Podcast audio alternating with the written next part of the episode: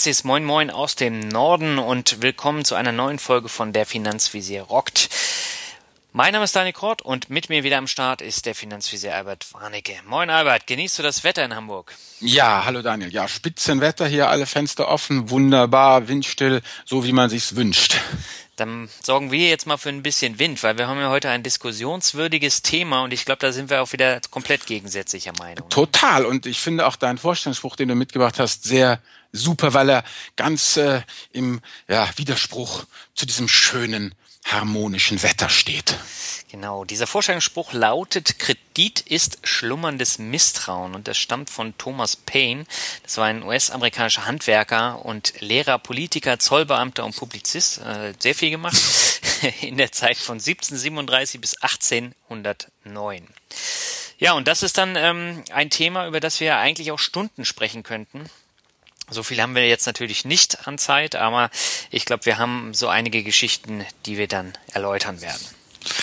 Genau, ja, darf ich jetzt nochmal, bevor wir einsteigen, kurz einen iTunes-Kommentar vorlesen, mein Lieber? Mach das. Genau, ja, also äh, vom 3D-Team.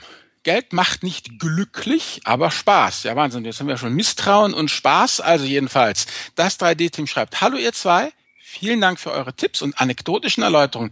Ihr habt meinen Umgang mit und meine Sicht auf das liebe Geld grundlegend verändert. Bitte weiter so. Na klar, das werden wir machen. Genau, ich habe auch noch einen, nämlich den André 999 und äh, der hat auch wieder Spaß am Sparen und er schreibt, danke an euch beide für Informationen, die ihr beide kostenlos rausbringt, habe ich schon einiges bezahlt. Ist es nicht immer so? Super Podcast empfehle ich. Ja, genau, da sind wir auch gleich beim Thema hier. André hat schon angesprochen, Sparen macht Spaß. Und wir sind ja heute, unser Thema heute ist ja genau das Thema, ja, auf der einen Seite Sparen, Anlegen, Kredite, unser Bermuda-Dreieck. Willst du vielleicht mal erzählen, Daniel, wie du überhaupt, ja, wieso wir überhaupt heute über P2P-Kredite sprechen, was das überhaupt ist, so mal so eine kleine Rundum-Einführung geben. Das mache ich sehr gern. Und äh, interessant ist wirklich die Geschichte, wie ich auf dieses Thema gestoßen bin.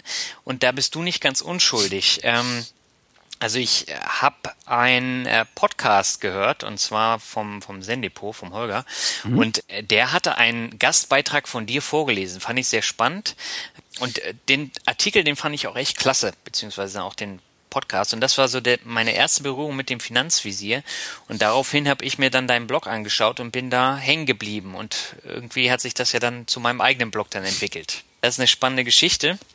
Das Thema P2P-Kredite, ähm, was ist das eigentlich? Also es ist praktisch ein Kredit von Mensch zu Mensch und das ist nett gesagt, hast du ja schön hier reingeschrieben.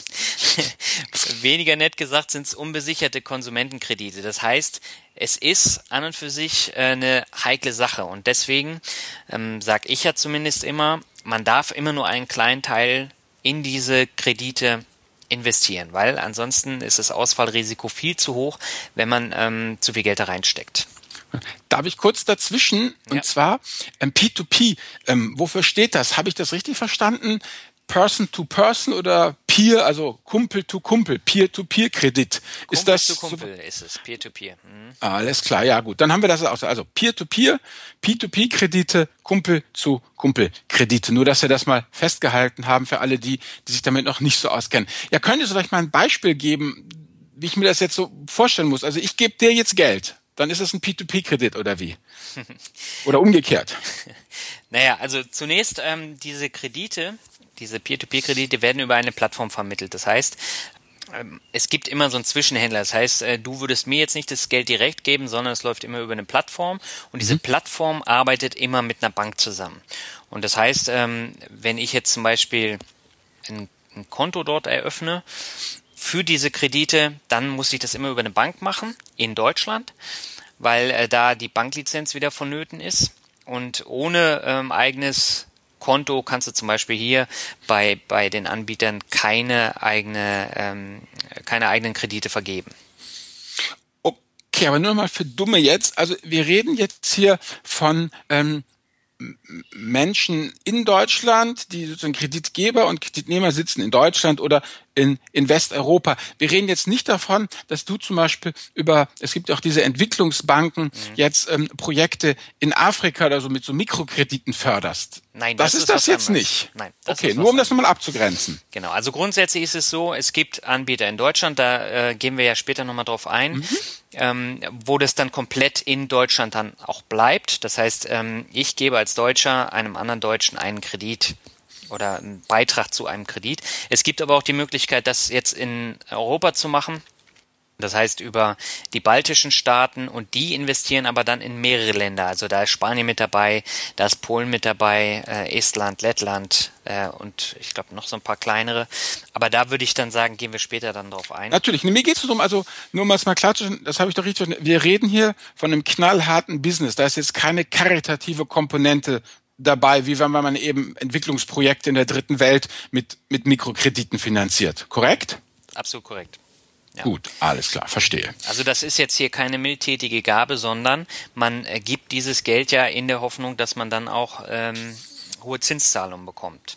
Okay, also wären eigentlich P2P dann praktisch eine Konkurrenz zu den klassischen Endkundenbanken, wie diese Norris Bank, Targo Bank, also wo man dann, wenn man in der Fußgängerzähne geht, wo sie da ihre Aufsteller haben und sagen, du komm rein, lass dir deinen Urlaub finanzieren. Ja, wobei äh, die Leute, die da einen Kredit haben wollen, müssen mehr zahlen als bei einer Bank. Ah, also ah, okay. Die zahlen höhere Gebühren, unter anderem für die Plattform, aber natürlich auch an die Kreditgeber. Mhm. Das macht sich schon stark bemerkbar. Okay, was, was war jetzt nochmal billiger? Die P2P-Marktplätze oder die klassischen Endkundenbanken? Die klassischen Endkundenbanken. Die sind teurer. Die, äh, nee, die sind günstiger. Da kriegst du günstiger ähm, einen Kredit als jetzt bei diesen doch ziemlich teuren ähm, Peer-to-Peer-Anbietern. Okay, da müssen wir nachher nochmal fragen, warum ich dann überhaupt als, als äh, ja, Kunde dahin gehen sollte zu diesen äh, Marktplätzen. Ja, da können wir auch gleich drauf eingehen, weil du okay. hast ja äh, eingangs gefragt, ähm, wie könnte denn jetzt so ein hypothetisches Beispiel aussehen? Also nehmen wir mal als Beispiel David. David ist ein Student, ist Mitte 20 und der möchte sich jetzt endlich einen Gebrauchtwagen kaufen, weil er keinen Bock mehr hat, mit der Bahn da äh, durch die Pampa zu eiern. Hm. Ähm, er möchte lieber mit einem Gebrauchtwagen durch die Gegend fahren. Seine Eltern können ihm aber kein Geld geben. Und äh, jetzt fehlen ihm noch 5000 Euro. Und wenn er jetzt äh, zur Bank gehen würde, würde die ihm kein Geld geben, weil es ist kein sicherer Kunde. Das heißt, mhm. er hat kein regelmäßiges Einkommen mhm. und die Gefahr ist groß, dass er den Kredit nicht zurückzahlt. So, was macht er? Er hat nicht so viele Möglichkeiten, aber er kann zu diesen Kreditplattformen gehen und dort einen Antrag praktisch stellen, dass die 5000 Euro da als Kredit ankommen. Dass äh, andere Leute, die das Geld über haben, da investieren in einen Kredit. So, und ähm, wenn jetzt jemand wie Alexander zum Beispiel, der ist 35, der hat ein bisschen Geld auf der hohen Kante und möchte mehr Zinsen haben, weil er unglücklich ist mit seinem Tagesgeldkonto, wo er nur 0,05 Prozent Zinsen erhält. Hm. So, und deswegen investiert er jetzt sukzessive in einzelne Kredite und ähm, der Fall von David, da hat er das Gefühl, ja, er kriegt das Geld wieder und er kriegt äh, Zinsen in Höhe von, sagen wir mal, 12 Prozent. Hm? Und ähm, dann investiert er da einen kleinen Teil sagen wir mal 50 Euro äh, in diesen Gebrauchtwagenantrag von David.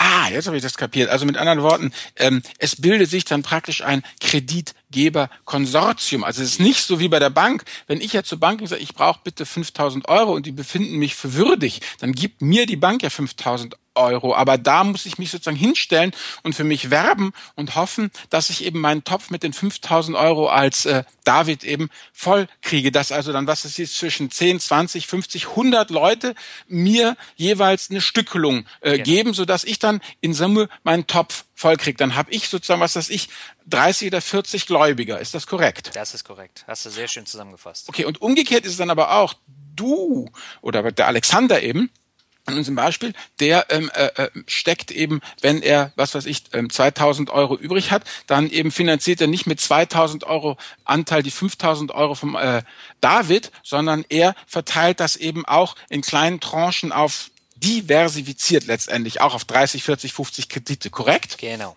Okay, so, so läuft das Spiel. Ja. Und dafür brauche ich dann auch die Plattform. Genau, und dafür braucht man die Plattform. Und mittlerweile ist es ja so, dass einige im Fernsehen sehr stark Werbung machen, also gerade auch bei NTV, da sehe ich das mhm. immer wieder. Da ist es eben so, wenn ich als Student ein höheres Ausfallrisiko habe und die Plattform dann den Kredit als Risiko einstuft, dann ähm, bekommt Alexander zum Beispiel mehr Zinsen. Okay. Ja. Gut, aber er muss natürlich auch zahlen, ne, der gute David. Ja, das äh, sollte er tun. Ansonsten das ist halt die, das Negative, habe ich dieses Ausfallrisiko, was ich schon angesprochen habe. Mhm. Es gibt ja Fälle, wo dann nach einer Zahlung, also nach einer Rate, nichts mehr gezahlt wird und dann gibt es die erste Mahnstufe, dann gibt es die zweite Mahnstufe und dann kommt Inkasso. Inkasso heißt, das Geld ist nicht komplett weg, aber es kann bis zu einem Jahr dauern, bis Teile von dem Geld oder das gesamte Geld wieder da sind. Und deswegen ist es wichtig, dass man kleine Stücklungen rein packt. Also in Deutschland sind es 25 Euro, das ist Minimum. Mhm. Und ähm, die sollte man möglichst breit dann auch streuen, wie an der Börse eben auch. Okay, gut. Ich glaube, jetzt habe ich das soweit verstanden. Ich habe hier noch ein bisschen was recherchiert. Äh, ich denke mal hier, wir haben ja den Marktführer schon angesprochen, Aux Money. Sind die das, die so viel werben zurzeit, ja, oder? Genau. Weiß nicht genau, auf Netflix kommt die Werbung ja nicht. Und dann äh, äh, habe ich mal ein bisschen recherchiert. Also schon hier die äh, Deutsche Bank, die hat äh, 2006 die Norris Bank gekauft. Die ist ja auch so eine äh, Konsumentenkreditbank und die hatte 1,4 Milliarden Euro Kreditvolumen in den Büchern und der Aux Money Marktführer hat verkündet, dass sie ja äh, neun Jahre gebraucht haben, um 100 Millionen Euro Kredit zu vermitteln und sind jetzt total stolz, dass äh, der niederländische Versicherungskonzern Aegon weitere 150 Millionen investieren äh, will. Also das sind halt schon nochmal auch andere Größenordnungen. Das sind halt auch alles sehr junge Firmen, muss man sagen. Weil Aux Money's gibt es seit neun Jahren. Das ist ja schon fast ein Veteran in dem ja. Business, wenn ich das richtig verstanden habe. Genau, ist auch so.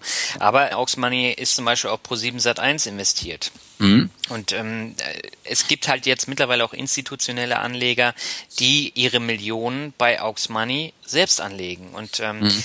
das ist jetzt momentan aufgrund der Zinsproblematik ein gangbarer Weg. Da frage ich mich natürlich, was bleibt dann noch für mich übrig als Privater, wenn Aegon seine 1,5 Millionen äh, platziert hat? Gibt es eigentlich überhaupt, ganz plump gefragt, überhaupt auf den Marktplätzen genug Schuldner? Die also gibt es diesen Gelddruck, immer. der da auf die einprasselt, gibt es überhaupt genug Abnehmer, die die Kohle haben wollen? Ja, aber das weißt du, weißt du ja so gut wie ich. Ähm, Schulden sind so alt wie die Menschheit und die sterben nie aus. Und okay. solange es Leute gibt, die viel konsumieren, sich viele äh, teure Klamotten kaufen oder Fernseher jetzt zur EM, ähm, die brauchen natürlich Geld dafür. Okay, also mit anderen Worten, du meinst, die haben noch eine gute Aufnahmefähigkeit einfach, diese Portale. Äh, definitiv, wobei man muss ja eben auch unterscheiden zwischen den Privatkrediten und den Unternehmenskrediten. Die laufen mhm. hier in Deutschland zum Beispiel nicht so doll. Mhm. Die sind auch okay. in der Regel höher. Ja, das könnte ich mir irgendwie nämlich schon eher vorstellen, weil ich denke, diese Banken finanzieren ja schon teilweise sehr restriktiv. Also da könnte ich mir irgendwie schon vorstellen, dass das funktioniert, weil bei diesen P2P-Krediten, ich persönlich gesagt, haben wir am Anfang ja schon gesagt, bin der eher ein bisschen äh, skeptisch, ob der gute David dann auch äh, ja seine 5000 Euro wirklich abstottern kann. Aber bevor wir da einsteigen, du bist ja hier der Fachmann, du machst das ja auch wirklich alles. Ich bin ja nur ein bisschen eine theoretische Seitenliniensitzer. Magst du mal ähm, einmal einen Rundumschlag machen, wer überhaupt am Start ist als Anbietern? Ja, also in Deutschland gibt es drei Anbieter, ähm, beziehungsweise mittlerweile gibt es auch noch äh, mehr Plattformen, die dann in die Richtung gehen. Ich habe mich aber bisher mit drei beschäftigt, die habe ich auch schon mehrfach im Blog ähm, vorgestellt. Also in Deutschland ist Auxmoney, wie gesagt, der Platzhirsch. Die setzen nur auf äh, Privatkredite. Hm. Das ist der älteste Anbieter nach äh, Smava in Deutschland. Ich glaube, Smava ging 2007 an den Start, Auxmoney dann auch so 2007, 2008. Doch, doch, genau, nee, steht hier. Ich habe gerecherchiert. Der Launch, also für diese andere Geschichte, der Launch war am 28. März 2008, so stand es da in der Pressemitteilung. Ja. Wie du gesagt hast. Ja, dann passt das ja. Und hier liegt die durchschnittliche Rendite bei 5,5 Prozent. Jetzt muss ich dazu sagen, die hat sich im Vergleich zum letzten Jahr um 1,1 Prozent, glaube ich, äh, ist sie runtergegangen. Das, das ist aber die Vorsteuerrendite, oder? Ja, ja. Okay. Genau. Ähm, Minimalanlage sind hier 25 Euro pro Kredit und die Wirecard Bank ist der Bankdienstleister. Mhm. Und mit Aux Money habe ich bisher gute Erfahrungen gemacht. Es ist alles sehr einfach. Das Einzige, was hier wirklich stört, ist das Postident. Also das ist halt echt veraltet. Und mhm. dadurch dauert das natürlich dann immer ziemlich lange. Der nächste Anbieter ist Lendico. Lendico habe ich jetzt auch seit über einem Jahr im Einsatz. Ähm, gehört zu Rocket Internet setzt auf Privat- und Unternehmenskredite, wobei die Unternehmenskredite halt nicht so wirklich gut laufen. Und äh, die durchschnittliche Rendite liegt hier zwischen drei und sechs Prozent. Ähm, Minimalanlage sind 25 Euro. Äh, da werde ich dann im Nachgang nochmal ähm, was sagen bei den Erfahrungen, weil mit mhm. Lendico habe ich ziemlich negative Erfahrungen gemacht. Ja. Darf ich noch mal kurz einhaken, weil du sagst, ja. die ähm, ähm, ähm, Firmenkredite gehen nicht gut. Heißt das nicht, es wird nicht viel angeboten oder heißt es, dass die äh, Gläubiger nicht recht anbeißen wollen, um da äh, sozusagen Geld reinzupacken? Also wohl als auch. Das Problem bei diesen Unternehmenskrediten ist ja, wie gesagt, dass die höher sind in der Regel. Da bist du nicht bei 5.000 oder 10.000 Euro, sondern hm. bist du teilweise bei 100 oder 200.000. Okay. Und da ist die Stücklung dann äh, höher. Und okay. ähm, da gibt's wenige Unternehmen und auch wenige Leute, die da investieren, aus den okay. Gründen. Und das gleiche Problem hat nämlich auch Funding Circle. Das ist so der dritte Anbieter. Ähm, die haben, das ist, ich meine, ein englisches Unternehmen, die äh, letztes Jahr ZenCap gekauft haben. ZenCap, das ist doch die andere Rocket-Bude, ne? Genau, aber die gehören nicht mehr zu Rocket, sondern zu Funding Circle. Mhm. Und die setzen rein auf Unternehmenskredite. Und hier geht's erst mit 100 Euro los. Das ist die Minim Minimalanlage. Hm? Und hier sind einfach viel zu wenige Kredite. Und äh, die 100 Euro, die schrecken mich von vornherein ab. Weil äh, hm? das ist dann schon relativ viel Geld, wenn da mal ein so ein Kredit ausfällt. Und deswegen habe ich von vornherein gesagt, nee, das, da will ich auch gar nicht testen. Okay, aber jetzt nochmal, das fällt mir gerade ein, aber auch jetzt hier diese ähm, Sachen wie Funding Circle oder die äh, Business-Kredite bei Lendico, das ist ja aber kein Venture-Kapital. Also wir reden jetzt nicht von diesem Crowdfunding oder Nein. so. Das ist wirklich, das sind echte, stumpfe Kredite, nicht irgendwelche nachrangigen Geschichten, sondern es sind echte, einfache, so Kredite, wie sie die Bank auch geben würde. Genau, also wenn okay. jetzt ein Unternehmen äh, beispielsweise einen neuen Mähdrescher haben muss mhm. und äh, dann wollen die den da über so eine Plattform finanzieren. Okay. Alles oder ein klar. LKW für die Flotte oder was auch immer, hm? was dazu okay. gehört, ja. So, und dann gehen wir mal ähm, nach Europa. Also in Deutschland gibt es jetzt, wie gesagt, auch noch andere Anbieter wie Crossland und so, die entwickeln sich jetzt ja, gerade. Aber wir machen ja einen Link auf die P2P-Kredite davon, äh, äh, wie heißt noch hier, Klaus, äh, du weißt schon, der P genau, der äh, äh, äh, P2P Godfather und da können die Leute dann alles äh, äh, letztendlich sehen, was der Herr Lehmann da aufgelistet hat. Nee, lass uns mal hier einfach mit den mit dem, wie soll ich sagen, den wichtigsten, die du ausgesiebt hast, weitermachen. Genau. Dann gehen wir mal ähm, europaweit ran und da habe ich jetzt Bondora und Mintos rausgesucht. Das mhm. sind so die Plattformen, die mehr oder weniger am, am besten laufen und wo man auch mhm. äh, ziemlich viel Rendite bekommt. Mhm. So, ähm, Bondora gibt schon ein bisschen länger. Äh, die kommen aus Estland. Äh, die Minimalanlage, das sind hier nur fünf Euro. Das heißt, ich kann hier mit relativ wenig Geld in sehr viele Kredite investieren und dann auch sehr breit streuen. Und hier liegt die durchschnittliche Rendite bei 17,4 Prozent. Mhm. Kurze Frage, euer Ehren, Bondora, hast du die auch privat im Einsatz? Nein. Okay, ich dachte, aber ich stelle mir das ja wahnsinnig fusselig vor, wenn ich da irgendwie äh, äh, äh, 200 Euro investiere in 5 Euro, dann sind das irgendwas sind das dann, äh, warte mal, 100, äh, dann habe ich ja 100, äh, warte mal, das kann ich ja schon nicht mehr mal rechnen. Warte mal, 100 durch 5 sind 20, 200 sind, das wären ja dann 40 Kredite fliegen dann ja schon rum. Ja. Und wenn ich mit 1000 Euro dabei bin, dann, dann, dann habe ich ja nur noch Papierkram. Nein, du musst dich ja darum nicht kümmern. Das ist halt der Vorteil. Da, dadurch, dass du es automatisch investieren kannst. Das ist halt ein ganz wesentlicher Punkt. Auch bei, bei Auxmann und Lendico kannst du es auch mhm. machen. Das ist aber bei Bondora und auch gerade bei Mintos anders. Das heißt, ich stelle jetzt automatisch ähm, einen sogenannten Autoinvest ein mhm. und lege da die Kriterien fest. Das heißt, wie lang soll ähm, soll die Laufzeit sein, wie lang soll oder wie hoch soll die Rendite sein, dann soll es besichert sein oder nicht und dann gibt's mhm. noch andere ähm, Sachen, die da äh, reinspielen. So, und dann lasse ich den einfach laufen, überweise das Geld und hier eine ganz klare Besonderheit zu den deutschen Plattformen, du brauchst kein Konto. Das heißt, du hast ein Online-Konto direkt bei dem Anbieter, da überweist du dein Geld drauf und mhm. äh, der Autoinvest zieht das Geld automatisch ab und investiert in die von mir gewünschten Kredite. Ah, okay. Und das heißt, du musst dich gar nicht drum kümmern. Ich überweise immer nur das Geld, passt dann mein Autoinvest ab und zu mal an. Mhm. Aber ansonsten läuft es. Und ähm, Ach so. Also ich äh, habe Mintos im Einsatz, jetzt mhm. seit knapp zwei Monaten mhm. und bin ähm, ziemlich begeistert davon. Hier ist die Minimalanlage 10 Euro. Mintos mhm. kommt aus Lettland und investiert in, in Spanien, Polen, Estland, Lettland, und ich glaube Tschechien auch noch. Mhm. Und hier liegt die durchschnittliche Rendite bei 12,73 Prozent. Vorteil mhm. ist halt, bei den deutschen Anbietern, da habe ich dann zwar auch bei Lendico zum Beispiel eine Wochen-E-Mail, wo dann die hm. Kredite stehen. Aber ansonsten habe ich nur einmal im Monat dann neue Zahlen. Das wird dann mhm. nur einmal zum 15. aktualisiert. Bei Mintos kriege ich jeden Morgen um 8 Uhr eine E-Mail, wie mein Geld investiert wurde, welche neuen Kredite kommen und welche Zinsen ich erhalten habe. Und mhm. ähm, so bin ich immer up to date. Okay, Mintos, wenn du sagst zwei Monate, hast du denn schon Kreditzahlungen erhalten? Ja. Also das sind dann halt sehr kleine, aber ich ja, habe mittlerweile halt wie viel knapp 500 Euro investiert mhm. und immer in 10 Euro Tranchen. Das heißt, es sind schon einige Kredite. Ja, 50, dann hast du ja 50 Kredite am ja, Laufen. 51, glaube ich sogar. Okay. Und, und dann kommt ein paar Cent hier, ein paar Cent da, aber das ähm, wird doch dann hoffentlich alles für die Steuer in einem Sheet konsolidiert, weil sonst wirst du ja wahnsinnig, das alles anzugeben. Zinsgewinne hier zwei Cent, ein Cent Zinsgewinn hier drei Cent. Mhm. Das muss ja irgendwie aggregiert werden, dass die, dass die deutsche Steuer dann nicht wahnsinnig wird. Also bei den deutschen Anbietern ist es so, da kannst du dir ähm, immer im Januar ein Zettel ausdrucken für die hm. Steuer, wo drauf steht, welche Zinsgewinne du gemacht hast. Das kommt in die Steuererklärung, wird mitgeschickt, fertig. Ähm, das ist ganz einfach. Das wird dann auch mit dem Freibetrag hm. verrechnet, falls der nicht hm. ausgereizt wurde. Hm. Und super. Bei den europäischen ist es was anderes. Da kannst du das alles, ähm, du kannst die Zinszahlung, die du in dem Jahr erhalten hast, kannst hm. dir anzeigen lassen. Das druckst du aus, packst du auch zur Steuer, schickst du mit. Genau, aber das muss man jetzt ja sagen darauf fällt ja dann noch die Kapitalertragssteuer an. Das heißt, wenn du ein Tausi verdient hast, dann musst du ja praktisch äh, ja ein Viertel, also äh, 250 Euro in etwa grob noch abgeben an die Steuer. Ne? Ja, das musst du. Okay. Und da sollte man auch äh, wirklich darauf achten, dass man äh, das nicht dann unterschlägt.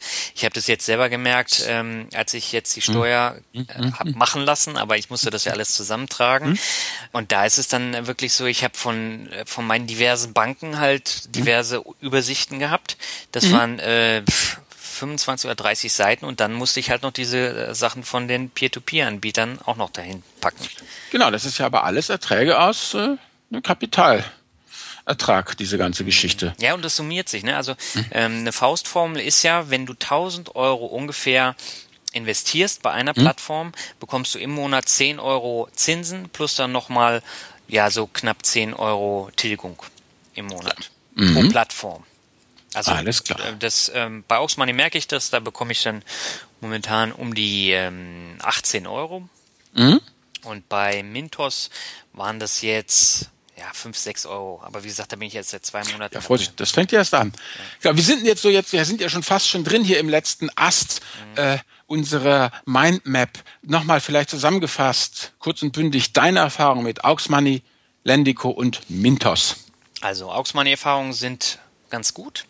Ähm, ich habe da ja einen Artikel ähm, drüber geschrieben, der sehr ausführlich war. Der gehört auch zu den meistgeklickten Artikeln.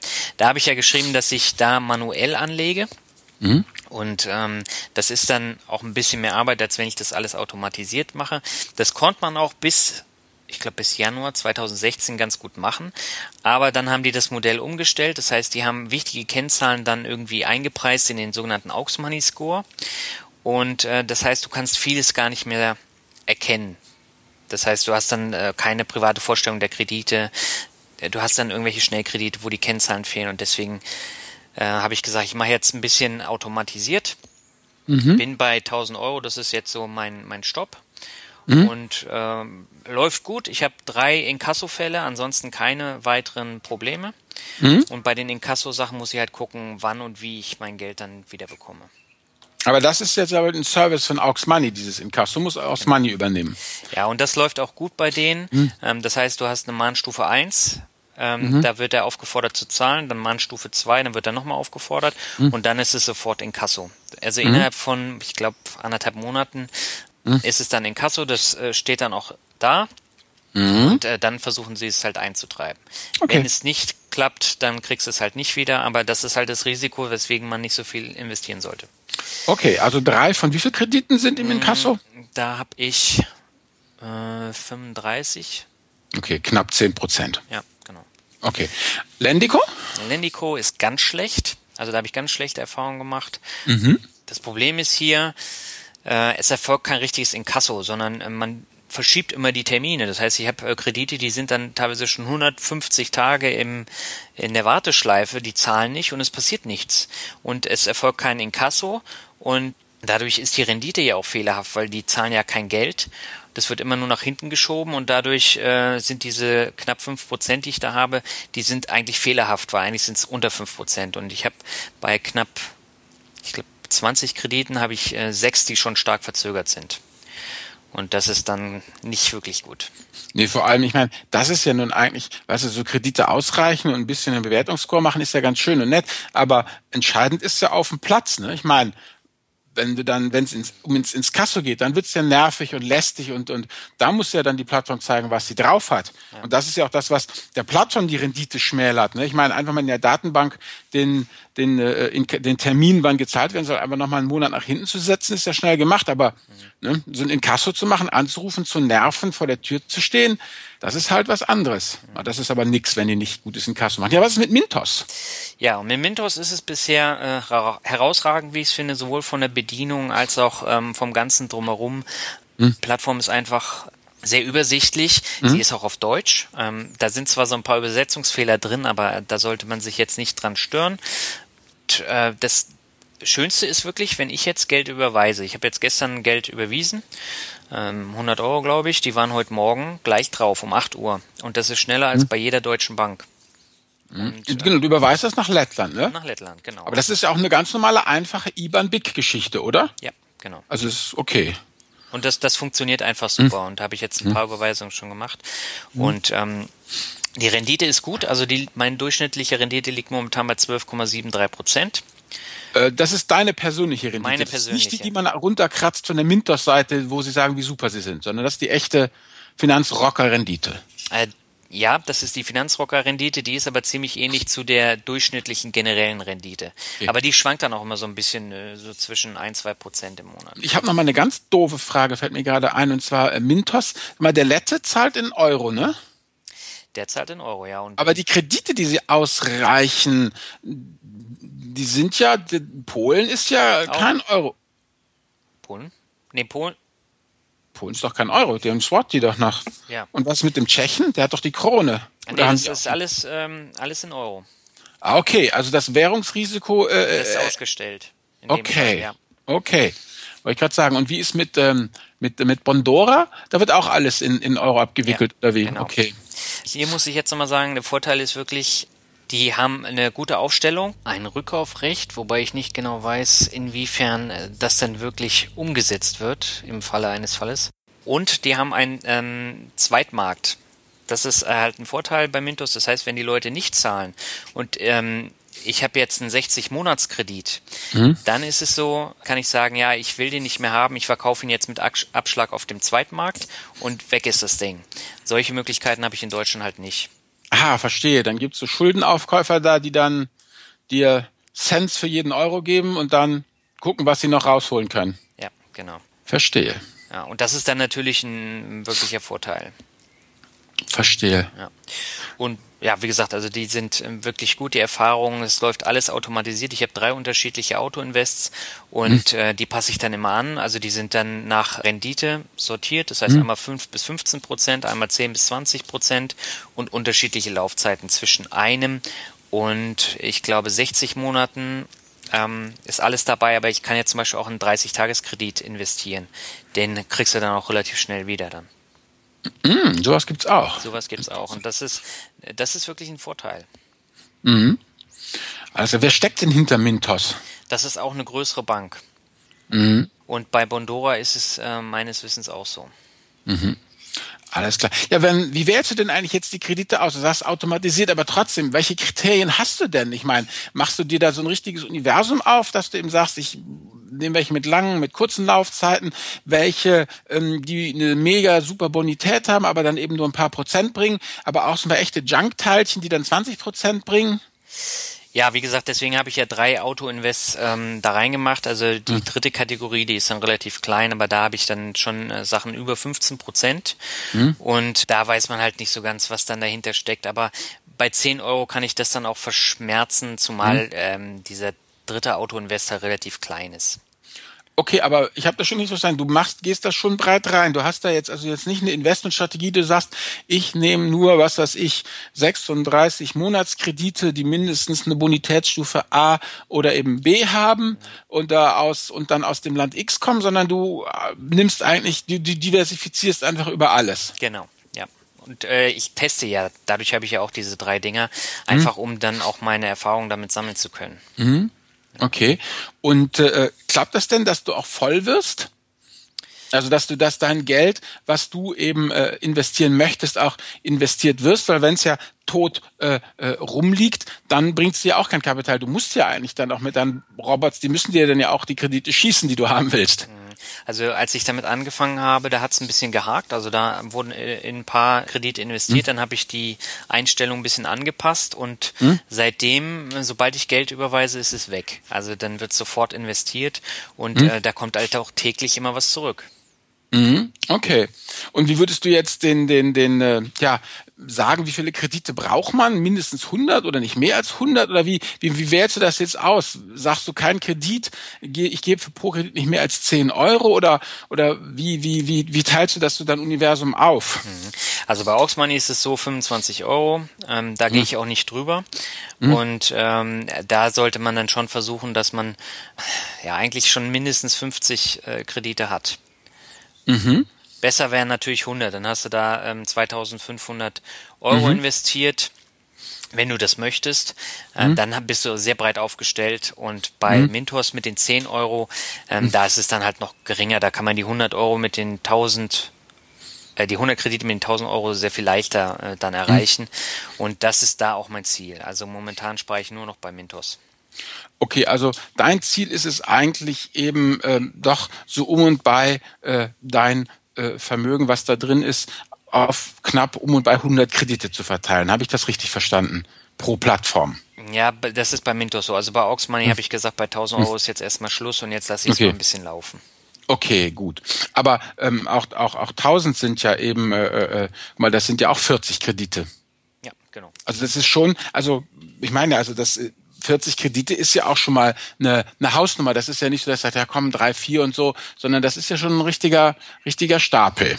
Das ist ein richtiger Stapel, aber ich meine, die hast du ja klar gegliedert mit allen mhm. Vertragsdaten im klar, klar. Backend drin und da kannst du dir das alles genau anschauen und du kannst dir zum Beispiel bei Auxmoney jetzt auch eine komplette ähm, Zahlungsserie ähm, mhm. anschauen. Das heißt, wann läuft der Kredit aus, wie hat er gezahlt, gab es Ausfälle mhm. zwischendurch, das kannst du dir alles anschauen. Mhm. Und wie ist dieses Kreditscoring der einzelnen Plattformen? Kann man dem dann jetzt irgendwie auch äh, vertrauen? Weil ich denke mal, ähm, so viele Möglichkeiten, das ist ja eine relativ anonyme Geschichte, da kommt ja irgendeiner daher und die Leute können ja das Geld, äh, was sie dann einsammeln, da ja verwenden, für was sie wollen. Es ist ja kein, kein zweckgebundenes. Also wenn wir in unserem Beispiel ähm, jetzt unseren äh, David äh, vom Anfang nimmt, ähm, wenn der jetzt auf einmal feststellt, er äh, äh, möchte kein Auto kaufen, sondern er möchte eben mit diesen 5000 Euro jetzt einen wahnsinnig tollen Urlaub mit der Freundin machen, dann, dann macht er das halt einfach. Mhm.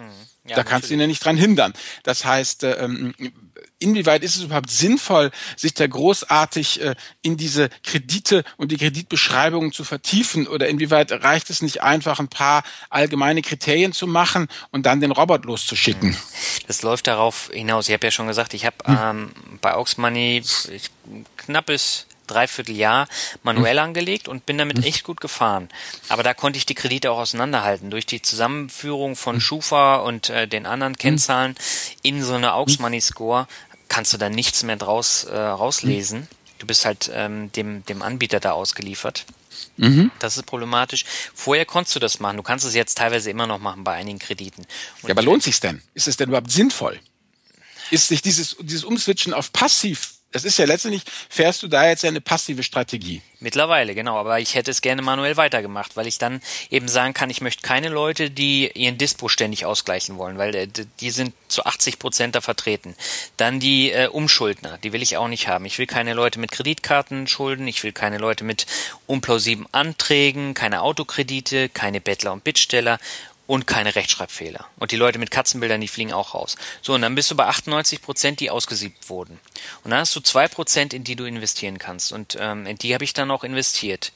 Und jetzt? So, und jetzt ist es so, jetzt habe ich die ähm, äh, automatisiert. Das heißt, das mhm. Geld, was jetzt reinkommt im Monat, das sind diese 18 Euro, die werden dann äh, gleich in einen neuen Kredit investiert. Mhm. Und da habe ich einen relativ moderaten ähm, Aux Money Score genommen, also nicht die äh, X-Kredite. Äh, X ist die die Hardware-Fraktion. Es geht ja. A, B, C, D, E, X. Genau, also Doppel A und Triple A gibt's glaube ich auch und ähm, dann bis E und dann kommen die X-Kredite bei Aux Money. Okay, X wie in gibt nix. so ungefähr. nix gibt's. Okay, weil äh, die Frage ist jetzt für mich einfach jetzt, ähm, lohnt sich das denn? Ich meine jetzt vom Preis-Leistungs-Verhältnis, von dem Aufwand, den du da äh, m, m, reinsteckst. Also ähm, lohnt, also wenn, wenn du das jetzt mal absolut betrachtest, wie viel Euro die da rausholst und wie viele Stunden du da äh, äh, äh, reingesteckt hast, ist das ein lohnendes Geschäft oder sollte man dann da lieber nicht irgendwie was anderes machen? Provokativ gesagt, ist ähm, Flaschensammeln auf dem Rock am Ring nicht profitabler als P2P-Kredite zu machen? Das ist eine gute Frage. Nein, also grundsätzlich ist es so, selbst bei meiner manuellen Auswahl war es so, dass äh, das nicht viel Arbeit war. Ich habe mich morgens hingesetzt, beim Frühstück bin ich die Kredite durchgegangen, wenn auf der ersten Seite nichts war, äh, habe ich einen Tag gewartet. Viel mehr Aufwand war es nicht. So, und mhm. jetzt habe ich gar keinen Aufwand. Ich gehe einmal im Monat äh, ins Konto rein, schaue, wie das aussieht, wie die Zinsen kamen, ähm, ob ich mhm. dann irgendwelche Leute in der Mannstufe habe. Und äh, viel mehr kannst du da ja dann eh nicht machen. Mhm. Und äh, das Geld, was reinkommt, wird automatisch wieder angelegt und fertig. Okay, und dann natürlich noch den Aufwand jedes Jahr einmal bei der Steuer, den musst du auch mit reinrechnen. Ja, du lädst ein PDF-Dokument runter und äh, druckst es aus und legst es der Steuer bei. Gut, Fertig. okay, gut. Ja, wenn das so wunderbar aufgearbeitet ist. Bei den Deutschen, also bei mhm. den äh, ausländischen, da ist es dann ein bisschen anders. Da musst du dann dir die ganzen Zinserträge vom Jahr äh, aufstellen lassen. Das sind dann schon ein paar Seiten, gerade bei so Kleinbeträgen wie bei Mintos, wo du dann mhm. mal 11% Zinsen am Tag bekommst, äh, 11 Cent Zinsen mhm. am Tag.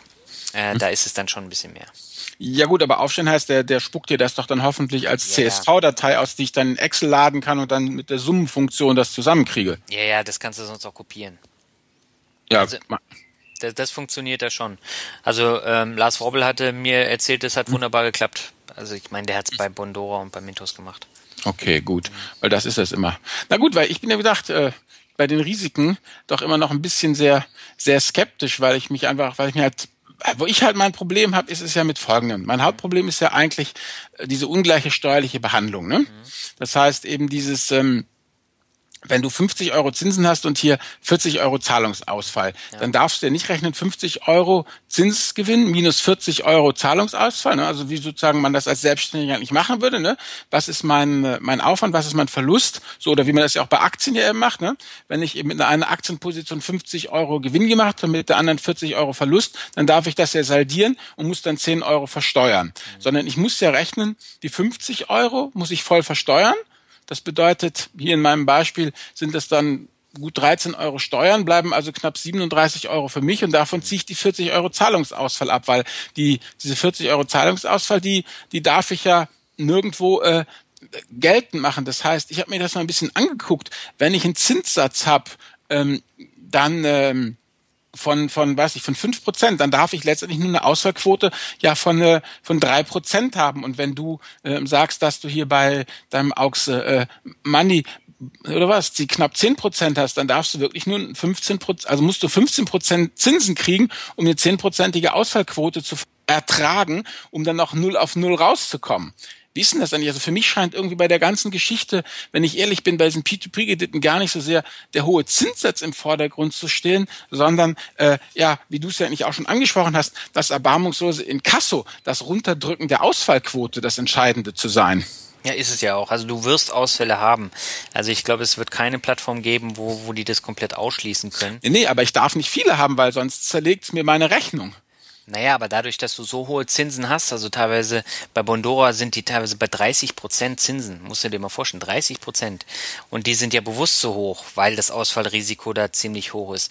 Aber letztendlich werden ja nicht alle ausfallen, sondern. Nee, das dürfen sie ja nicht. Es dürfen bei 25 Prozent Zinssatz dürfen nur 15 Prozent Ausfälle sein. Mhm. Sonst komme ich, komme ich in die Miesen. Ja, das ist auch so. Und da ist es so, generell, also ich, auch wenn ich jetzt in den Foren jetzt mal gucke, bei dem hm. Klaus Lehmann zum Beispiel, da kann hm. man sich ja komplett die Erfahrung mit Aux Money von Leuten durchlesen, die das hm. jetzt seit acht Jahren machen. Mhm. Und äh, Aux Money kommt da auch nicht komplett positiv bei äh, weg. Und äh, letztendlich haben die dann eine durchschnittliche Rendite von fünf Prozent. Und mhm. äh, das über acht Jahre. Und äh, die investieren jetzt auch nicht so viel Zeit. Nur äh, im Vergleich jetzt zu Tagesgeld und Co. ist es Geld, was reinkommt. Und selbst wenn da jetzt ein, ein Teil der Kredite ausfällt, hast du trotzdem fünf Prozent. Ja klar, aber mit was für einem Risikoprofil? Da frage ich mich, ob ich das, diese Kohle nicht, nicht äh, easy am Aktienmarkt kriege. Weil das Ausfallrisiko habe ich ja hier wieder, also fünf, eben, das ist es ja. Das ist eigentlich genau. P2P ist eben, wie du sagst, es ist kein aufgemotztes Sparbuch. Nein. Das ist schon, sind zwar Zinsprodukte, Sparbuch und P2P, aber das ist schon irgendwie, hat es doch diesen unternehmerischen Touch. Mit Sicherheit, genau. Und man muss sich das halt bewusst machen, dass es äh, hochrisikoreich ist. Und das Geld kann zum Teil dann halt äh, weg sein. Und mhm. wenn ich jetzt, also es gab den Fall, dass äh, da Beschimpfungen bei Facebook kamen, ja, das ist alles Schrott, weil ich jetzt 2000 Euro in zwei Kredite investiert habe. Ja, ich meine, da wundere ich mich jetzt nicht, wenn ich so viel Kohle dann da reinstecke in einen einzigen Kredit und der fällt aus. Ja, das wundert mich jetzt nicht, aber wenn ich so kleinteilig fahre mit den 25 Euro, das ist zwar auch viel Geld, aber letztendlich durch die hohen Zinsen gleicht sich das dann aus und ich habe trotzdem noch eine Rendite, die gleichwertig ist zu Aktien und ETFs. Mhm. Ja, genau, aber man muss ja auch letztendlich habe ich jetzt ja gerade wieder festgestellt, wir haben ja sehr viele hier Begriffe gerade verwendet, die wir eigentlich immer verwenden, wenn wir über, über den Aktienmarkt reden, egal ob jetzt ähm, ETF oder Einzelaktien, ja. Diversifikation, Risikoprofil und all solche ganzen Geschichten. Wie gesagt, also diese Geschichte mit den ganzen dass ich eben meine Verluste nicht so richtig, dass ich meine Ausfälle komplett selber zahlen muss, stört mich. Und das andere, was mich ja persönlich an diesen ähm, P2P-Plattformen äh, stört, ist ja, ähm, dass die zunehmend interessant werden für institutionelle Anleger, also Pensionskassen, Versicherungen, sowas, genau. die stecken auch in der Zinsklemme und ähm, da ist natürlich muss ich ja ganz ehrlich sagen, weiß ich eben nicht, ob dann ähm, letztendlich ähm, so eine Plattform nicht doch dann einen Premium-Deal eben mit einem institutionellen Anleger macht und den die Sahnestückchen äh, rüber äh, schiebt und all das sozusagen, was die nicht haben wollen, dann letztendlich auf die Plattform kommt, wo ich dann mit meinem automatisierten Anlegerobot nochmal zuschlagen darf.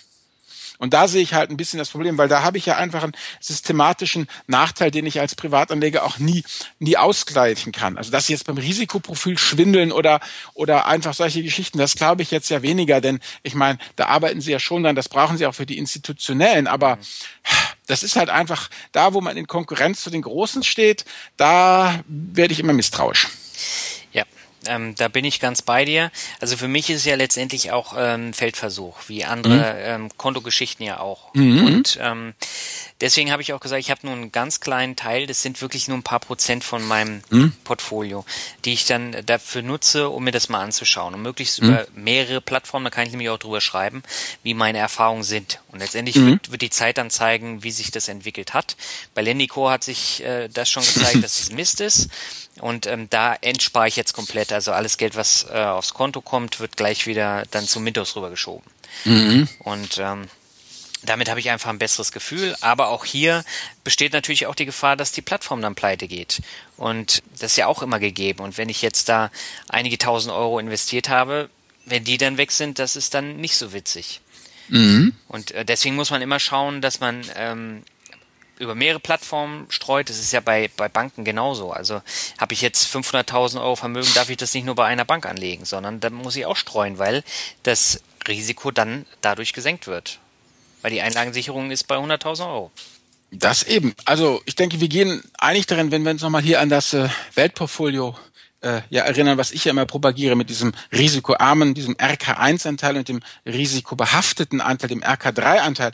Also ähm, ich würde ich persönlich würde die P2P-Kredite auf jeden Fall in den RK3, also in den risikobehafteten Anteil packen. Also das ist nichts, das ist kein Tagesgeldersatz, das ist kein Festgeldersatz, das ist nichts für Leute, die ähm, ja äh, einen sicheren Anker haben wollen, sondern das ist schon einfach eine Geschichte, wo man sich ja eben äh, drum, drum kümmern muss und wo man einfach dann ja sagen muss auch, das möchte ich jetzt einfach auch mal, mal ausprobieren.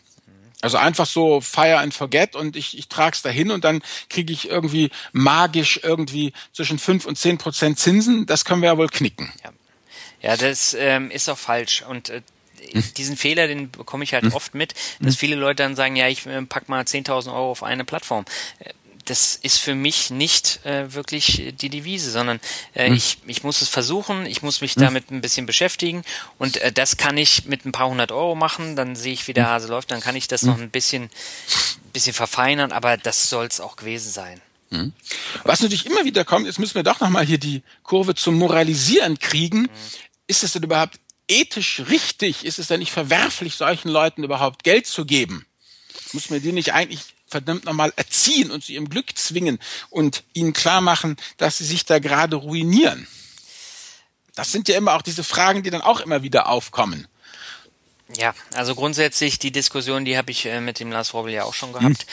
Wenn du ethisch nicht damit äh, übereingehst, ähm, da den Leuten Geld zu geben und damit dann auch Geld zu verdienen, dann äh, sollte man davon Abstand nehmen davon, weil dann funktioniert es einfach nicht. So, und ähm, mir geht's ja darum, deswegen habe ich auch zuerst manuell ähm, hm. das ausgesucht, dass ich dann Leute ausschließe, also diese äh, hm. ständigen Dispo-Überzieher, ähm, die hm. du da hast. Aber letztendlich wollen die Plattformen halt weniger Aufwand und das war zu viel Aufwand, dass man das zu kleinteilig dann da reingesteckt hat in die einzelnen Anträge. Mhm. So, und dadurch kannst du das jetzt nicht mehr unterscheiden. Und äh, entweder ähm, du sagst, ja, das passt für mich, dieses Geschäftsmodell, oder sagst, ethisch ist es Mist, das ist genauso wie mit Zigarettenaktien oder wie mit Alkoholaktien mhm. oder Waffenherstellern, äh, dann darf man da halt nicht investieren. Mhm. Okay. Das ist meine Meinung jetzt. Ja, ja, klar. Ich habe mir da gesagt, ich habe mich da bis jetzt sehr ferngehalten. Aber wenn ich das vielleicht mal, bevor du jetzt noch die Medienempfehlung machst, ich denke, wir sind schon recht weit fortgeschritten. Ja. Hauptfazit, was haben wir denn jetzt so gelernt? Also, P2P-Kredite sind eine gute Möglichkeit, um abseits der Börse mehr Rendite zu erzielen. Ja. Jo. Wichtig ist aber, immer schön diversifizieren, kleiner Teil des Vermögens auf solche Plattformen und dann bitte auch über mehrere Anbieter streuen, um das äh, Plattformrisiko zu umgeben. Es ist eine Anlage, aktive Anlageform, also du musst dich schon ein bisschen einlesen, rumchecken, zum Beispiel hier den Blog lesen vom äh, Finanzrocker oder eben auch gleich unsere Medienempfehlung zuhören und äh, ja, es ist natürlich auch noch eine ganz junge Branche, das heißt, da ist auch noch nicht alles hundertprozentig eben durchreguliert. Muss ja nichts Schlechtes sein, aber man muss es einfach wissen. Genau. Und man darf nicht nur mit den äh, Dollarzeichen im Auge daran gehen, sondern man muss da schon sich erstmal mit beschäftigen und äh, schauen, ob das was für einen ist. Es ist nicht was für jeden. Es ist halt ein Business. Es ist ein Business, genau. Und so, Herr Kreditei. Und jetzt zur Medienempfehlung. Genau. Medienempfehlung, diesmal haben wir eigentlich zwei. Also ich stelle ein Buch vor und Albert wird das Buch zerreißen und ähm, wird dann das Gegenbeispiel vorstellen. Und zwar das Buch kommt von Lars Frobbel und äh, Kolja Barkhorn. Und das ist praktisch so ein hundertseitiges Übersichtswerk über das Thema Peer-to-Peer-Kredite. Und ähm, da werden drei Anbieter vorgestellt, also sehr ausführlich, also einmal Aux Money, dann Bondora und äh, auch noch Mintos. Und da werden dann unterschiedliche Strategien auch nochmal vorgestellt. Ähm, das hat man innerhalb von anderthalb Stunden, glaube ich, ähm, durchgelesen. Und man hat dann äh, das Rüstwerkzeug und einen gewissen Überblick. Das Ding kostet 3,99. Ich habe es sehr gern gelesen, ich habe es mir gekauft und ähm, habe da aber auch nochmal Sachen mitgenommen. Und für mich war es natürlich eine gute Entscheidung, dass ich mir das dann auch gekauft habe.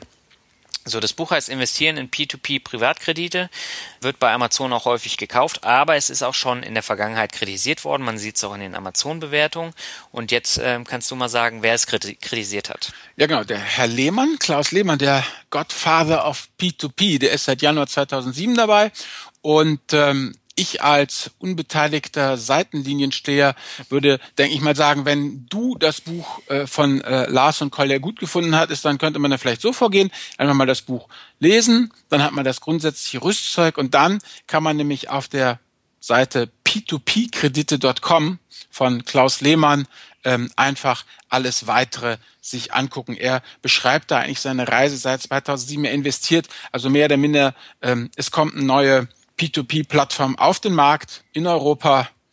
Klaus steht mit seinem Geld bereit für eine Testinvestition. So sieht's eigentlich aus und das beschreibt er auch alles und hat auch noch ein wunderbares Forum dabei, ähm, angeschlossen eben an p2p-kredite.com und äh, dort tauschen sich die Leute auch ziemlich kompetent aus. Also ich denke, äh, wer mit dem Buch und dem Forum beziehungsweise dem Buch von Klaus, äh, dem, dem, der Webseite von Klaus Lehmann loslegt, der hat erstmal ein gutes Fundament und kann sich dann ja entscheiden, ja oder nein.